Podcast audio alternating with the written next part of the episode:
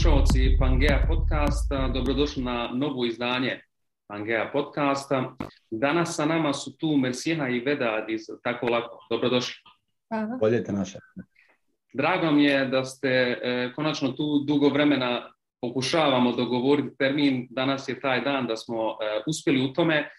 Veoma se radujem čuti pozadinu priče, čuti motivaciju iza vašeg projekta, ali prije nego što krenemo u sadržaj, dao bi Vedadu riječ da se ukratko predstavi. Vedat Fazlić, e, živim u Njemačkoj, e, inače po struci e, industrijski inženjer, radim kao globalni transformation lead, što se zove u, u, Bayeru, ali u ovoj priči su osnivač i pokretač tako lako škole, online škole bosanskog za, za djecu. Hvala, Mersiha. Zdravo, ja sam Mersiha Kovačević, radim kao dizajnerica online nastave na Mohamed bin Rashid univerzitetu u, u Dubaju, a također isto kao dizajnerica online nastave u Tako lako. Um, moj background više ima veze sa, sa podučavanjem jezika u visokom obrazovanju, a sada i sa dizajnom učenja u visokom obrazovanju i također upisana sam na doktorski studij edukacijskog liderstva sa usmjerenjem na obrazovanje odraslih i online učenje. Super, drago mi je e, da ste tu sa nama i e, odmah da krenemo sa sadržajem. E, Vedade, kako je nastala ideja i šta je u stvari pozadina tako lako? Možda u jednoj rečenici da, da slušalci budu upućeni ako nisu do sad čuli šta je tako lako i onda da krenemo u priču kako ste uopće došli do toga da, da pravite ovo što ste napravili. Slažem se. So, uh, ideja, uh, so, ova, tako lako priča je online e, škola bosanskog jezika za djecu. Ukratko, to je jedna rečenica o tome. Ideja o tome je nešto što se e, stvaralo i, i, i, i, da kažem, ono, peklo u, meni i zajedno sa mojom e, suprugom da smo tražili neko rješenje za našu djecu već određeno vrijeme. Tako da um, ideja postoji već duže vremena, Um, nakon prije dvije godine smo ono stvarno odlučili, pošto nismo mogli da nađemo nikakvo rješenje, onda smo odlučili, ok, moramo nešto sami onda da uradimo ili da nađemo za sebe neko rješenje, tako je bila i ta početna uh, ideja, a onda smo vidjeli da to nije samo problem koji mi imamo, već je problem i, i, i izazov za mnoge familije u dijaspori. Um, I onda smo želili da napravimo malo širu priču oko toga. I tako je krenulo. A, možete možda u par rečenica e, ispričati pozadinu e, analizu koju ste pravili prije nego što ste pokrenuli ovu. E, to je prvi moment bio kada sam ja od tebe konkretno čuo da se radi na tome, meni je bilo zaista drago, predstavio se to na jednom Zoom kolu koji smo imali upravo na temu značaj maternjeg jezika i dvojezično odrastanje, pa možda kratko samo koji je osjećaj bio nakon te analize i što je cilj te analize bio? Može da, ono, motivacija, taj, e, da se vratim, kažem, tražili smo znači neko rješenje za, za našu djecu, imamo e, troje djece koja odraste znači u Njemačkoj, e, kojima bosanski nije materni jezik. Znači, vidjeli smo kako se kako se to razvija. Moja čerka najstarija je sada deset, recimo sad ti, prije dvije, dvije, godine, tri, da je e, vidiš, čo, vidi čovjek kako ti jezici idu u, u, u drugim e, smjerovima. Znači, no, bosanski negdje sa dvije, tri godine, četiri, pet, osjetiš da je kao na, na istom e, nivou kao njemački, ono, manje više, jel? zato što pričamo o nekim jednostavnim stvarima.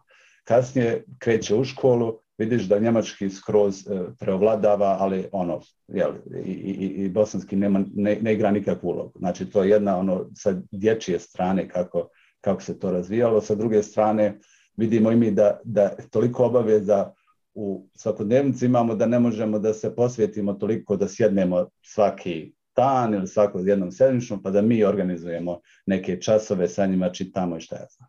I to, to je uh, neka motivacija da kažem, ono kad čovjek kaže ok, ne, ne, nešto moramo raditi. Ili ću odustati, znači onda ću prihvatiti da nije, e, ne mora, znači ne priča bosanski, zna reći dobar dan i doviđenja i to je to.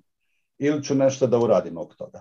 I e, ta, to što si pričao o upitniku, to je već bio korak kad sam razmišljali, kad smo razmišljali dakle o tome jesmo li sami u ovome ili imaju drugi ljudi koji se time, e, sa tim bakću ili sa, o tome razmišljaju. Tako da sam napravio jedan e, upitnik koji sam proslijedio i tebi i Pangeji, hvala na, na, na podršci tada.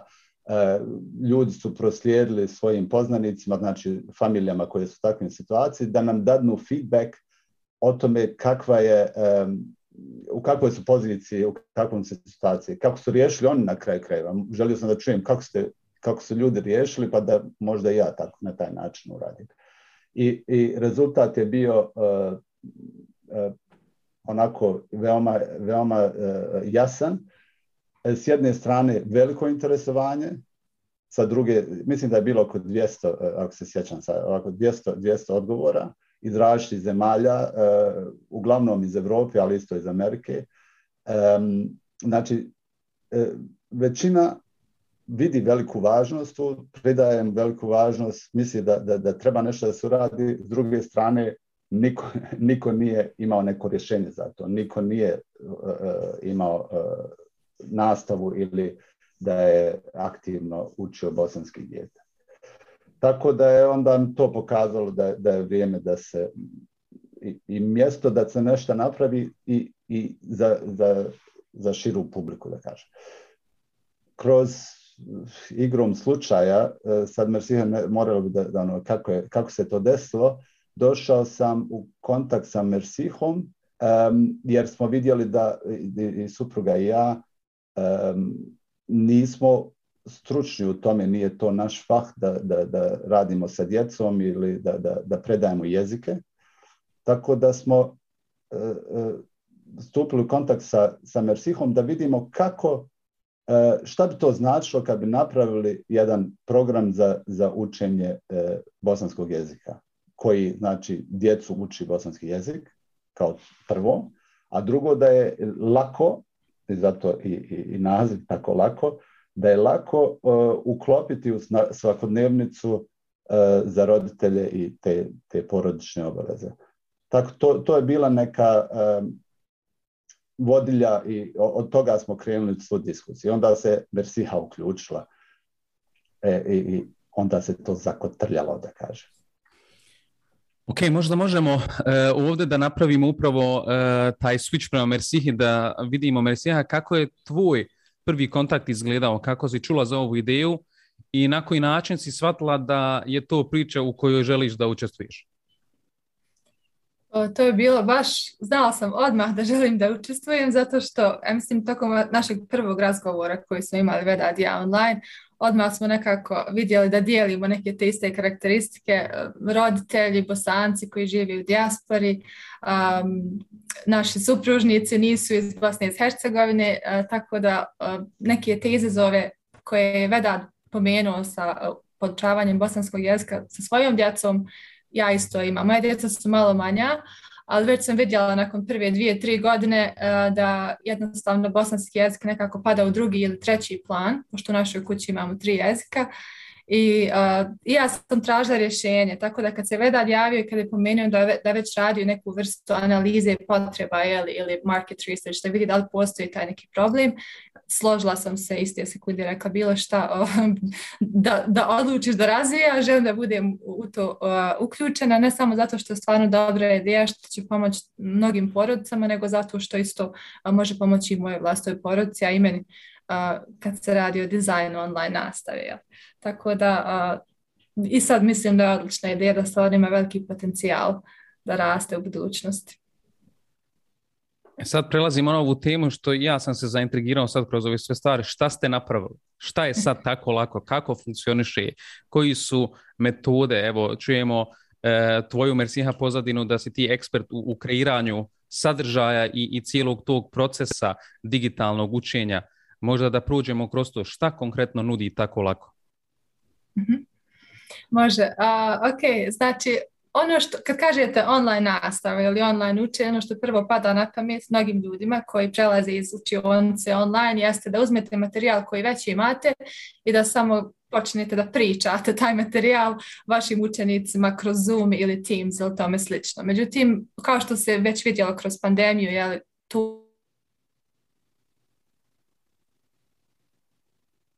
mi, mi nismo stvoreni da primamo informacije pasivno, već da učestvujemo aktivno u nekim raznim aktivnostima i da kroz druženje ili socijalizaciju, kroz razmjenu ideja sa drugim ljudima gradimo to svoje znanje. To je nešto što potiče iz humanizma iz konstruktivizma kao teorija učenja. E sad, ono što smo mi uradili po pitanju nastave tako lako um, jeste da smo gledali na učenje iz perspektive teorija učenja, iz perspektive uh, dakle istraživanja o tome kako mozak uh, uči, kako prima informacije, kako ih zadržava, ali također um, nastava iz jezika, jel, koje su to vještine koje, na koje se treba usmjeriti. Jer u svakoj nastavi jezika, da li je to engleski, njemački, francuski, imamo četiri vještine na koje se treba usmjeriti, dakle one pasivne čitanje ili slušanje i aktivne koje su govor i, um, i pisanje. E sad, kroz analizu potreba koju smo odradili, mi smo saznali da u stvari roditelji imaju prioritet da im djeca govori tečno bosanski jezik. Usto je naravno bitne su i ostale, ali to je glavni um, prioritet kad se radi u našoj nastavi. Tako da, iako pokrivamo sve četiri vještine, naš je na tom, na govoru i to direktno utječe na to kako kreiramo tu nastavu uh, online. Dakle, um, nema toga da, da djeca dođu i da on sad slušaju tu nešto što učiteljica priča 10 minuta, 15, 20, nego imaju tačno um, različite stadije unutar te lekcije. Dakle, počinjemo sa nekim icebreakerom, nečim zanimljivim, uh, djeca za njihov uzrast, zatim imamo uh, uvijek uh, jedan dio gdje ponavljamo nešto se desilo prije, ali ne na način da kažemo, hajde sad reci mi, ne znam, gramatiku određenog da li je sadašnje vrijeme ili prošlo vrijeme, nego kažemo, ok, ako smo prošli čas učili o sadašnjem vremenu, hajde pričaj mi što radiš svaki dan. Tako da to učenje kroz situacije, kroz kontekst je jako bitno, jer to je način na koji mozak prima i zadržava informacije. Tako da pokušavamo sve što učimo, da je gramatika, vokabular, bilo kakve vještine, one moraju biti kontekstualizirane. To je jedan veliki prioritet. A, zatim, naravno, gledamo da je to komunikativno. Znači, nekad se dešava na početku, možda u prvih par lekcija da dijete priča samo recimo o sebi, o roditeljima, ali već u drugog, trećeg časa pokušavamo da ih uh, uparujemo tako da pričaju jedne s drugima. Tako da učiteljica u stvari nije neko ko prezentira informacije, nego neko ko facilitira to učenje dok djeca sama uče kroz, uh, kroz igru. I za, naravno mora biti zabavno. ja sam stvarno veliki fan uh, toga da, da, da, se, da, mora, da nastava da li ste dijete ili odrasla osoba mora biti zanimljiva ako to, ako, ako to ne postoji, onda je vrlo teško da neko nešto nauči. A, tako da, da, to su neki, neki od principa kojima se mi vodimo. Da, sad mi pada na pamet jedna, sigurno ste i čuli, zvuči tako lako ta, ta ideja i, i, i sve, te, e, sve te komponente koje ste nekako povezali. Možda jedna mala digresija, pošto mene lično zanima, e, ovaj detalj kako mozak uči, e, ti si već spomenula na način e, kroz igru, kroz e, povezivanje gramatike, teorije, ako ćemo tako, sa uh, realnim situacijama, sa iskustvima.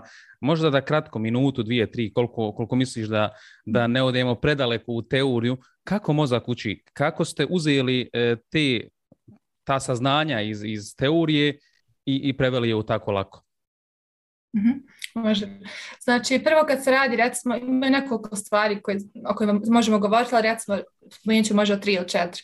Znači, broj jedan, kako pažnja funkcioniše i kako memorija funkcioniše. Znači, uh, ljudi općenito ne mogu održati pažnju veliki broj minuta, da tako kažem. Općenito je oko 10 minuta je neki maksimum, a kad se radi o djeci, kao što možete pretpostaviti, to je malo manje.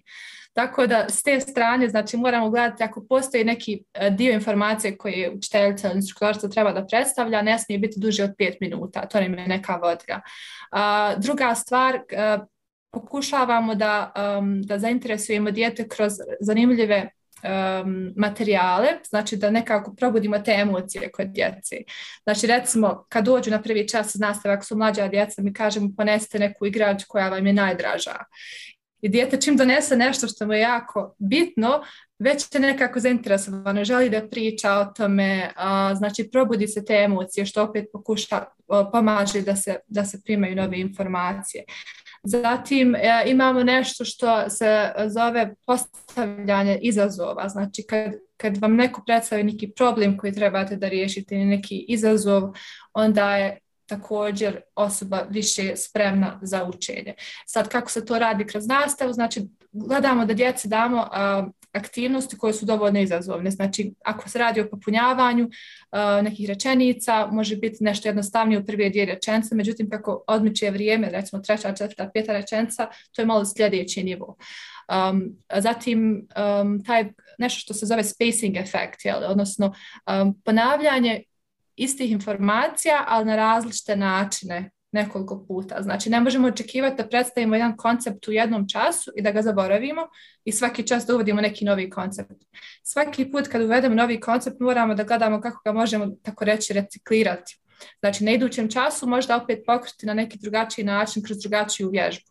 Jer mozak voli raznolikost, ne voli nešto što je onako ne znam, sumorno što je uvijek isto. I možda vjerojatno znate o VARK metodi koja govori da, ne znam, možda, možda ste auditorni, kad se radi o učenju možda ste vizualni, ali to je jedan prostranjen mit o učenju. Znači ne radi se o tome. Mi nismo samo vizualni. Mi nekad volimo nešto vizualno, nekad volimo nešto da čujemo, nekad volimo da, se, da nešto radimo s rukama. Tako da što više čula možemo da ukomponujemo u taj proces učenja, to nam bolje pomaže da učimo. To je onako ukratko. Možemo dalje o tome, ali to je neko, neke glavne stvari koje su bitne. Da, svakako Mersiha, uh, Vedade, ako se slažiš, možemo napraviti jedan uh, deep dive podcast samo na temu kako mozak uči, pošto mislim, ako smo sad malo prije čuli ovu vremenski period pažnje, treba da budemo koncizni i treba da stvarno svaki minut i svaki detalj u, u ovakvim formatima, bar je to moje iskustvo, da bude e, jasno i, precizno. Tako da ovo je za mene e, veoma, veoma interesantno da čujem jer e, u nekim stvarima pronalazim sebe, reflektiram na koji način sam ja, ne samo u dopunskim školama, nego isto tako u normalnim, znači osnovnoj i srednjoj školi, pa čak i na univerzitetu, mada je to možda druga kategorija onda i, i način učenja e, susretao druge tipove učitelja, druge teorije, druge prakse i, i, i sad ovo slušam i kontam da su možda trebali tebe da poslušaju pa da onda e, uđu u učioncu. Ono, vidimo da ima tu neki mismeć između ovih stvari koji su ispravni, na prvu čuje se da je to ispravno i oni stvari koje mi svi u praksi a, doživljavamo. Vedade, e, pitanje za tebe. E, kako operativno izgleda kada jedno dijete ili roditelj za dijete kaže ovo je meni interesantno, tako lako zvuči dobro, želim da svoje dijete upišem. Da li je to e, isključivo online nastava, da li je to hibridna nastava, možda da nam, e, kako da kažem, iz prakse opišeš kako izgleda konkretno jedna sedmica, jedna, jedan mjesec ili jedna školska godina za jedno dijete koja, koji pohađa tako lako. Odlično. E, I ovo što se rekao za Mersihu, mislim da je e, u pravu si, ali sam kad sam prolazio kroz, kroz školovanje, ali ja mislim da je isto jedna nova uh, grana ili u svakom slučaju neki fokus na tome da ovo što, što Mersiha radi sada i profesionalno, osim tako lako, da, da, da se to prije bilo ono, zavisi od učitelja koliko se angažuje, jel? ili nastavnika ili profesora. Onaj, pitanje konkretno kako se prijaviti, kako to izgleda. Znači, što se tiče prijave, e, prilično je e, raznovrsan način kontakta sa nama. Ja, može, imamo web stranicu, ima kontakt forma, forma ili ima i email adresa tu, ima čak i mogućnost kontakta preko Whatsappa, Vibera recimo, ili preko ovih e, e, socijalnih medija, javljamo se na Facebook i na Instagram i tako dalje. To je ono što se tiče prvog kontakta. E, kako početi? E, pošto sada nije, e, odlučili smo upravo to da ne, ne radimo školska godina ili semestar, nego da imamo to ciklus od 10 časova koji su jedan čas sedmično, to isto razlog da kažem zašto kako uklopiti u svakodnevnicu, jer ja, sada kada bi rekli, naravno što više časova, to bi bilo bolje za učenje jezika, ali sada kada bi rekli četiri sata sedmično, vjerovatno za mnoge familije počevši od mene, ne bi mogli to tako lako uklopiti. Znači jednom sedmično, jedan čas, zatim izme, i, i u ciklusu od deset sedmica. To je znači otprilike tri mjeseca koliko traje jedan, uh, jedan ciklus. I um, tu, tu ima mogućnost prijavljivanja. Znači, uh, počinjemo od prvog do, do, desetog časa i sada recimo završavamo upravo uh, ili ubrzo završavamo ovaj ciklus, tako da je za sljedeći ciklus u, u martu će biti mogućnost za, za roditelje da se prijave. Idemo jednom sedmično, jedan sat, gdje je uživo nastava, kako je Mersiha opisala. Između toga ima e, moguć, nije mogućnost, nego e, zadaća koja se radi, koja je vezana za ove časove. To nam je bilo zaista veoma važno da ima neki cilj i neka, neki rezultat nakon ovoga. Jer nije bilo samo upali Zoom, pa djeca se igraju, može, znaš šta je, upali Zoom i, i ono štrebanje, znaš, nego da nekako kombinujemo to da je uh, uh, zanimljivo, ali da djeca nešto nauče na kraju toga. Ja? I da, da, da znamo šta su naučili, da možemo to stvarno uh, na kraju dokumentovati, ali dokazati da roditelji vide napredak. To bilo, nadam se da sam ti odgovorio, znači jednom prijave svakih deset sedmica, ko želi i treba više, e, želi više, ima malo veće ambicije ili dijete, dijete želi da se više angažuje, e, pravimo individualne časove sa djecom, također imamo i tih e, slučajeva, to je neka ekstra mogućnost.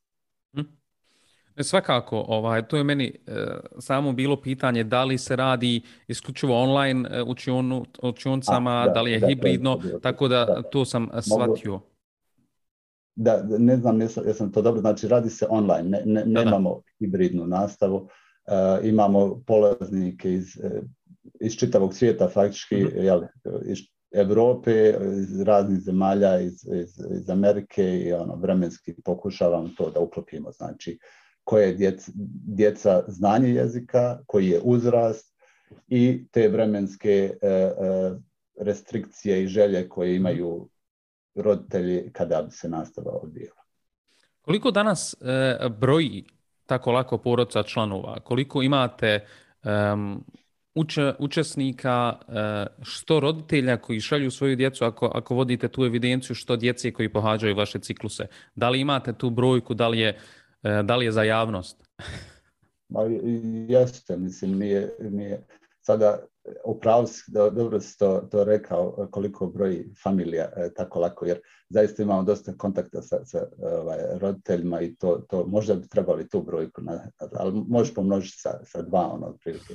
Imamo sto, stotinjak djece koja pohađaju trenutni ciklus, tako to, to je cifra koja se kreće ona od plus, plus minus, znači ciklus, ali vidimo svakog ciklusa da, da, da ovaj, prije, dolazi više djece, da se, da se širi informacija o tome, e, ljudi preporučuju, tako da onaj, sad je, sada je stotinu djece, pomnoži sa znači, dvoje roditelja, tolika smo familija.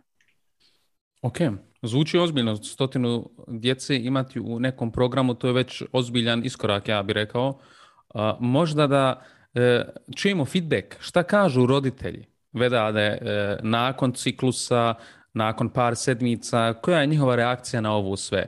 Da li je njima to nešto strano, e, da li kažu tačno ovo nam je trebalo, daj nam više, da li donose neke nove ideje koje oni u svojoj praksi, u svojoj svakodnevnici žele. Možda da nam ti dadneš tu perspektivu roditelja i njihovog feedbacka, pošto si i sam jedan od njih, a da onda Mersih upitamo kako djeca e, gledaju na to sve. E, sigurno je njen feedback malo e, šaroli i malo zabavniji od, od roditelja, ali da krenemo od roditelja. E, šta oni kažu na ovo sve? Da. Pa opet sa, sa Mersihom dizajnirali smo znači ne samo nastavu nego i te procese kako dobiti feedback i kako mi dajemo feedback o napretku. Znači recimo sredinom kursa napravimo jedan mali rezume kako, kako ide napredak i pitamo za feedback roditelja. Naravno, konstantnom učiteljice i roditelji su u konstantnom kontaktu, tako da dobivaju feedback i tu, tu. I naravno na kraju, na kraju ciklusa isto pravimo jedan feedback, feedback rundu i to nam zaista dosta pomaže da, da se poboljšamo, da, da uklopimo te individualne želje roditelja, jer mislim da imamo kalup koji je koji je dobar, koji odgovara većini, ali ne možeš uvijek potrafiti, da kažem. Opet radi se jednom sedmično, drugačije kad učiteljica ima recimo dijete koje dolazi 8 sati ili nije važno 5 sati dnevno u, u razred pa ti znaš to, to dijete veoma dobro. Tako da nam je veoma važno da roditelji rade sa nama i to, to, to, je, to je slučaj i reagujemo na, na feedback. E, ima dosta, dosta dobrog feedbacka, dosta uh, uvijek nam je drago, to je ono, dijelimo jednim drugima kad, kad, kad, ovaj, kad dobijemo takav feedback. Ima i, i uh, ovaj, feedbacka o kako bi se poboljšali, što isto uzimamo u obzir i, i, i to nam, u stvari, to nas čini boljim. Ja? Um, da to bilo to što se tiče, e, što se tiče roditelja. Hvala. Mersiha, da prijeđemo na djecu. Kako djeca prihvataju ili uh, gledaju na ovo sve? Pitate li i djecu šta, šta su njihove želje, da li je to za njih ono što su očekivali, um, to me interesuje. Dobro, mogu ti na dva načina odgovarati na to. Znači, prvo, kroz feedback koji šaljemo roditeljima ima uvijek pitanje da nam kažu šta djeca kažu isto tako, pošto mhm. neka od djece su mlađa ne znaju nužno da pišu ili tipkaju još, tako da oni kažu roditeljima pa roditelji to nama napišu. Mhm. Ali djeca su vrlo onako iskrena, neće oni, ako se nešto ne sviđa, neće se vratiti, neće, neće ostati tu sigurno. Tako da s te strane, znači dobivam kroz roditelje, kroz roditelje feedback od djece, a također, a, mislim, kroz, kroz obuku učiteljica koje radi u tako lako, ja pristvala sam brojnim časovima i onako nekako isključim svoju kameru i, i mikrofon samo slušam i gledam šta se događa i onako djeca baš uživaju, to sam primijetila mm-hmm. i to je zato što učiteljice imaju baš onako neki fin um, pristup djeci. Stvarno se trudi da ih zabave, da im objasne, da, ih, da učine da se osjećaju sigurno i da je u redu napraviti grešku. I mislim jedna od najvažnijih stvari kad se radi o razvoju tečnog govora jeste kada dijete nešto pogriješi da ga se ne ispravlja odmah. A svi su imali to iskustvo sigurno nekad ako si uči neki jezik, da odmah neko trči da te ispravi. To te mhm. nekako ovaj, poremeti, ne znam, razmišljanje u glavi. Međutim, mi imamo pristup i naši učiteljice imaju takav pristup da one, znači, puste dijete da, da se izrazi, da, da ispriča tu svoju priču koju ima, da ispriča feedback, dolazi na kraju. I to ono kroz elicitiranje u smislu, a šta misliš da li je ovo tačno? Jel, rekao si ovo, je li to ok? Tako da onaj, baš uživaju, a pored toga, pred njihovog tako toplog pristupa nastavi također koriste veliki broj aplikacija. Tako da uvijek ima neki um, djeca imaju priliku da, da nešto aktivno uradi. Recimo kad se radi o djeci kojim je 8-9 godina, oni već znaju na Zoomu kako da koriste, ne znam, one uh, stamps ili kako da crtaju, kako da zaokružuju, povezuju. Tako da učiteljice to prije časa pripreme da djeca mogu aktivno da nešto rade, ne samo da, da sjede i da slušaju. Koriste muziku u nastavi, znači djeca slušaju kroz pjesme, kroz, kroz priče o Bosni i Hercegovini. Tako da ono što sam ja primijetila je da im je baš zanimljivo, i ono što me baš iznenadilo u našoj posljednjoj pilot grupi sa mlađim učesnicima gdje uči svoja moja čerka, od, znači to su djeca od pet godina pa nadalje, pet, šest ja mislim, i stvarno sam mislila da neće moći da ostane da sjedi 45 minuta, međutim ona stvarno u tome uživa. Baš iz tog razloga što se stalno nešto mijenja. Svaki pet minuta je malo drugačija aktivnost i, i jedno sa drugima su povezane, tako da ona, ona se baš tome radi. Okay. I sva djeca koju sam primijetila, koju sam ja. Super. Uh, ja moram, uh, moje subjektivno mišljenje ovdje da, da dadnem ja kad sam upratio da ste pokrenuli ili da je Vedat postavio na svoje mreže tako lako, otad mi kao organizacija Pangea, lično ljudi iz mreže, veoma, veoma jako podržavam ovu ideju upravo zato što vidimo ovo što ti pričaš, ovaj pristup cijeli, vidimo da je totalno novi pristup učenju bosanskog jezika, maternjeg jezika u dijaspori i želimo da budemo na toj strani, da podržimo i e, ovom prilikom želim da pohvalim kreativnost. Ne znam ko u vašem timu radi kreativu za socijalne mreže, za Instagram, e, zadaće neke ili materijale, kurseve koji ste objavili kao ono sneak e, preview ili da pokažete roditeljima na koji način izgledaju neke lekcije to je toliko, toliko detalja i ljubavi urađeno da, da smo mi ostali svi vamo kad smo vidjeli ok, ko ovo radi, ovo stvarno neko misli ozbiljno. Tako da e, i s moje strane i feedback mog kruga ljudi s kojim sam u kontaktu, svaka pohvala i pohvalite kreativu koja to radi. Izgleda zaista fenomenalno. Ja ću reći hvala u ime drugih, ali, ali Mersiha je tu i, još evo, Lemana koja će možda slušati ovo, ali i mhm. isto druge, druge učiteljice Ilhana, e, Melika, Staša.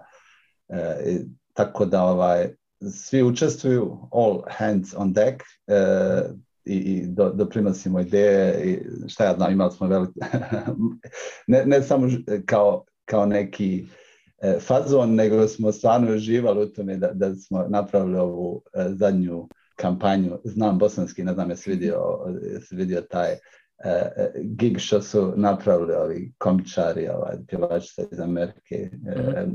I onda smo pitali hoće li neko od, od naših polaznika isto želi da učestvuje u tome da napravimo jedan, jedan mm. video u vezi toga možda možeš podijeliti kad budeš dijelio na YouTube, možeš staviti linke ili nešto. Obavezno, sve ćemo ove linkove i, i za strancu i, i za način prijave i upis, sve ćemo u, u opisu i e, na platformama za podcast i na YouTube sve će biti postavljeno. Um, Mersiha, spomenula si muziku koja se sluša. Interesuje nas, daj nam, daj nam par imena. Da li je to više e, narodna, da li je zabavna, malo da znamo u, u šta upuštamo djecu ako damo tako lako, ne da odu u neke muzičke sfere koje nisu poželjne za roditelje. A, ok. Dobro, znaš šta zavisi od toga šta, koji uzrast djece i šta djeca vole. Mi ne dajemo nešto što mi pretpostavimo da je dobro i ne želimo da kažemo evo ova vrsta muzike je dobra muzika, nego ide od toga, ono, zna, ide jedna, u kažemo šta volite, koju muziku slušate, koji pjevači, djeci to podijeli i učiteljice to odmah ukomponuju na idućem času i onda to bude još zanimljivije. Tako da ono, nekim lekcijama kojima sam ja pristovala, vidjela sam da je bio Zdravko Čolić, vidjela sam da je bio Dina Merlin, a također bile su lekcije o, o stranim pjevačima i pjevačicama, ne sa njihovom muzikom, već tipa o njihovoj biografiji, životu ili nešto, nečemu zato što je to djeci bilo interesantno.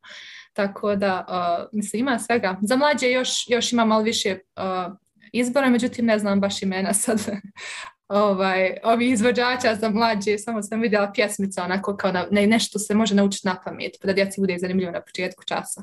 mm Ali u suštini prilagođavamo se našim polaznicima, to je neka naša filozofija. Znači nemate neku preferenciju što se tiče muzike da, da djeca nakon tako lako slučaju samo jednu vrstu muzike, to je bitno.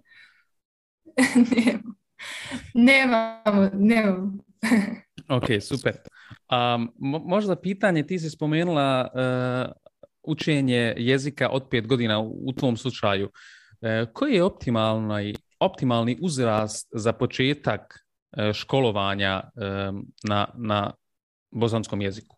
Da li je to sa početkom formalnog obrazovanja, znači prvog razreda osnovne škole, da li je to ranije, da li je kasnije, kako da ne opteretimo, ima, ima ovo ne govorim iz, svog, iz svoje perspektive, nego iz e, mišljenja koji smo pohvatali i tad kad smo radili ovaj Zoom na, na značaj maternjeg jezika u, u saradnji sa par organizacija u Europi, gdje smo dobili pitanja, ok, ja ne želim da opteretim svoje dijete, to dijete treba prvo da nauči jedan jezik pa da drugi jezik nauči.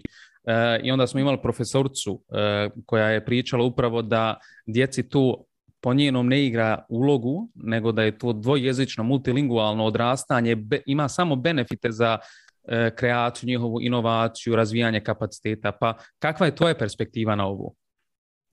Da, to, to je u stvari tačno. Kroz svoj studij, kad sam radila master studij u Francuskoj, imala sam upravo predmet koji se zvao dvojezičnost i više jezičnost kod, kod djece i upravo to je, znači ono što se pokrilo jeste da a, djeca se ne možete opteretiti dijete ako mu uvedete neki novi jezik sa dvije, tri godine, nebitno, koliko god, što ranije to bolje, zato što to postaje dio života i uopšte ne osjećaju kao ne, neko, neko opterećenje. E sad imaju različite, um, različiti pristupi kad se radi o odgajanju dvojezične ili više jezične djece, ali u principu ne postoji neki limit, znači može dijete da odrasta sa 4-5 jezika, ali zavisi na koji način se to uvodi. Ono što predlažu najčešće jeste, na primjer, ako imate dva jezika, jedna osoba, jedan jezik. Znači, ako mama priča jedan jezik, tata priča drugi jezik i konsistencija je jako bitna. Znači, nema jedan dan jedan jezik, drugi dan drugi. I to je ono što nama jako teško, i meni samo iskreno, jako mi je teško da održim samo jedan jezik. Ovaj, druga stvar koja se može raditi jeste, na primjer, da se radi po um, u zavisnosti od mjesta. Znači u kući pričamo jedan jezik, van kuće pričamo drugi jezik. Ili, na primjer, um, jedne sedmice, ne znam, jedan jezik, druge sedmice, drugi jezik. Ako je to konsistentno, nebitno koji pristup ovaj, odaberete, da li je znači osoba ili mjesto ili vremenski period, onda djeca mogu naučiti na ograničen broj jezika. A sad, to što, se, to što roditelji imaju problema sa održavanjem konsistencije općenito, to je, to je nešto drugo. treba znači, na tome raditi. Znači da je problem u roditeljima kao, roditeljima kao uvijek ne u djeci. To je znači zaključak. Recimo ponekad. Konkretno, iz, iz ličnog iskustva. Znači, ja, ne, ne volimo da, da, da nikome držimo bukvicu, ono, stvarno, yes. znaš, ne, kaže što nisi naučio, jer sami ono vidimo da nije, nije, nije lako i, i da jednostavno takva, takva svakodnevnica koju svi imamo nekako sve, sve se spojilo, znaš, kad, kad djeca i, i karijera i, i, i, i neki mm. milion drugih stvari i tako da nije nam imamo razumijevanje za to i ko, ko kaže ne, nisam, ne, ne mogu da stigne da uradimo zadaće ili nešto tako, jedno pokušavamo to da nekako kompenziramo. Tako da nije, nije lako. nije lako, ja tako lako. nije lako. Da, da. Ja. Pa nije lako roditeljima, ali eto, zato pokušavamo da to bude tako lako. Ja. Interesantno je ovdje jedna stvar, Mersija, oprosti, samo komentar jedan. Ovo je interesantno i, i, i veoma, kako da kažem, ideja nije došla iz nekog centra, iz nekog ministarstva, iz neke organizacije van ciljne grupe nego bukvalno ekipa koja je ovo napravila, Vedad i ekipa oko njega, je napravila zato što oni imaju tu potrebu. Ja sam svjedok da su najbolje ideje, najbolje inicijative uvijek one koji prvo rješavaju svoj konkretan problem i onda se ta ideja najbolje može testirati na samom sebi. Jer da ta ideja recimo Vedade tebi, tvojoj porodci ne odgovara, ne bi je nudio drugim porodcima i drugim roditeljima i drugoj djeci. Znači, to je upravo kako da, kažem, e, težina ove ideje da i težina ovog cijelog projekta da vi stojite u tim cipelama za koji radite ovaj projekat i zato imate tolku kompetenciju i pravo da pričate o ovoj temi da čak kažete ok, roditelji su krivi, roditelji trebaju to i to zato što vi to sebi govorite, ne govorite drugim roditeljima, ne govorite sebi. To je ono što sam htio da dodam. Merci, aha, ti si htjela nešto da dodaš. Mm da, htjela sam da kažem, ne sad, da ne stavimo previše onako, nisu roditelji sad da su krivi, nego jednostavno to je sasvim prirodan proces kada, kada učite nešto novo i čak kad se radi o odraslima, treba malo vremena da uđete u taj neki fazon, da tako kažem. Tako da ovaj, i meni, meni kćerka sad na, na čas bosanskog jezika, ovo je već, ja mislim, 9 ili 10 i sad već znam kako funkcioniše i kako je mogu podržavati. Kad to tek krene, niste odmah spremni, da prebacite. Sjedno, ako, ako ste pričali do sad na njemačkom jeziku, ne možete reći od sutra krećem samo na bosanskom i da to tako, jer to tako ne ide u životu. Bilo koji vještinu da uzmemo, da naučimo, ne ide tako. Nego na početku pokušat ćete taj samo bosanski pa da održite, pa se malo vraća, dva koraka nazad, pa jedan korak naprijed, tako se. Tako da je to sasvim normalan proces, a bitno je da mi smo tu da podržimo roditelje, uvijek imamo neki savjet kroz mail, kroz, kroz neki video poziv da podijelimo ono šta se može uraditi, čak neki podsjetnik, ono napišite sebi.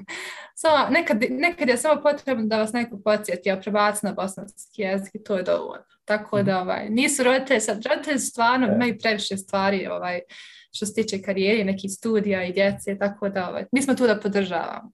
Ja, ja moram da ispravim. Ja. Vedad, izvin, reci. Samo da ovo što nas ja kaže, stvarno, znači stavljamo bosanski na agendu, ono što se kaže, mm. znači, u, u, tim familijama. Jer ako to, ono, kad imaš tako, prijaviš dijete, iako to znači jednom sedmično, možda ne zvuči puno ili samo jedan čas, ako je to to, znaš, ali je prisutna ta, e, ta znači, želja i nešto radiš. Znači isto ko kao odeš na fitness, znaš, ako ne, ako ne odeš na fitness, e, u fitness centar sigurno nećeš e, biti jači, jel? Mm. Tako da onaj, važno je da se da ta ima rutina, a onda se dešavaju stvari između da djeca više koriste, da znaju vokabular se širi i tako nekako jedno, jedno vuče drugi. Želimo da pokrenemo taj onaj, ne više circle, nego taj pozitivni, pozitivni e, Triple effect. ja, bravo. Da, da. Ovo, mi pomaže, uh, mi pomaže sa ovim e, profesionalnim, profesionalnim e, e, izrazima. Kako, da, da, da, da. Ovaj, ono što, moja perspektiva što se tiče roditelja dolazi uglavnom iz ovog e, Zoom događaja i reakcija i, i, i feedbacka koji smo dobili na, na osnovu toga. Um, svaki roditelj želi za svoje dijete najbolje. I mislim da ovo što Vedat kaže, e, stavljate bosanski na agendu, to je e, ono vizija i misija kako je ja vidim. Na kraju krajeva ne mogu da zamislim da jedan roditelj kaže ne, to meni ne treba, to mom djetetu ne treba, nego je samo pitanje na koji način, koji, how, pristup, kako se to može integrisati. I, i smatram da je vaš pristup veoma, veoma obećavajući. E, imate learnings prvi, imate korisnike, imate uče, učesnike tog programa koji vam daju feedback da rastete dalje. I e, gledajući na vrijeme, e, da, da prelazimo polako kraju, jeste šta tako lako planira za ovu godinu, za narednu godinu, koja je perspektiva, na koji način želite da unaprijedite ili izgradite ovu ideju dalje? Vedade, možda prvo tebi, pa onda Mersihi iz ovog nekog stručnog ja. uh, dijela. Ja, bravo, bravo.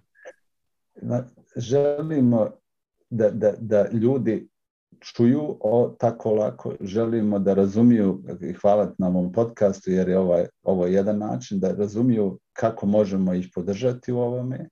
Želimo da E, čuju i da aktivno uzmu izbor onda da kažu onda mi nije je važan bosanski. Znaš, e, da, da znaju da ima mogućnost i ovo je kako mi vidimo da mi možemo to podržati, da budemo fleksibilni, da budemo uh, kroz zabavu i ovo sve što smo pričali. Uh, I to nam je vizija sada za sljedeće, uh, znači to eksterno, da, da stvarno ljudi čuju o nama, da ljudi e, znaju da, da, da, da ima takva e, ponuda i da onda se odluče da li su za ili, ili za ne.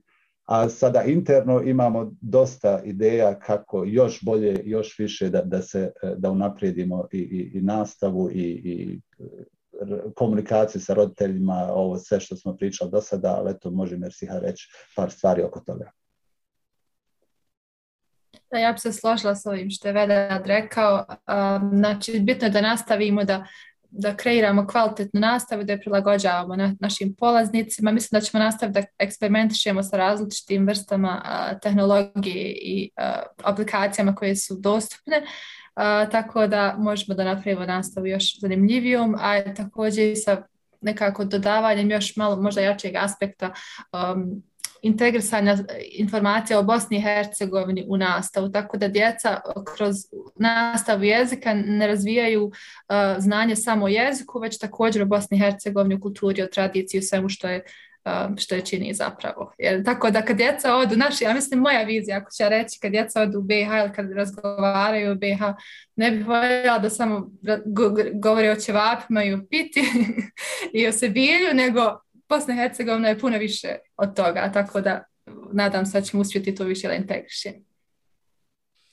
Ova završna mi se veoma, veoma sviđa zato što mi kao Pangea mreža e, isti cilj, istu viziju e, imamo u drugim kategorijama. Želimo našim članstvu i cijeloj dijaspori da pokažemo da e, BiH nije samo porodica, obilazak, e, dobro jelo i dobra zabava, nego da imamo dosta toga više da ponudimo, dosta toga više da ponudimo i samoj Europi e, kroz naše nasljeđe, suživot i sve te stvari. Tako da veoma mi je drago da, da čujem da vi u ovoj dimenziji, znači obrazovanja i jezika, malte ne imate istu viziju da pokažete BiH u nekoj drugoj perspektivi, ili hajmo reći široj, ne drugoj nego široj perspektivi.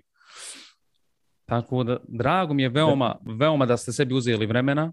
E, mislim da je ovo e, podcast koji će e, biti veoma, veoma interesantan našim e, slušalcima i gledalcima.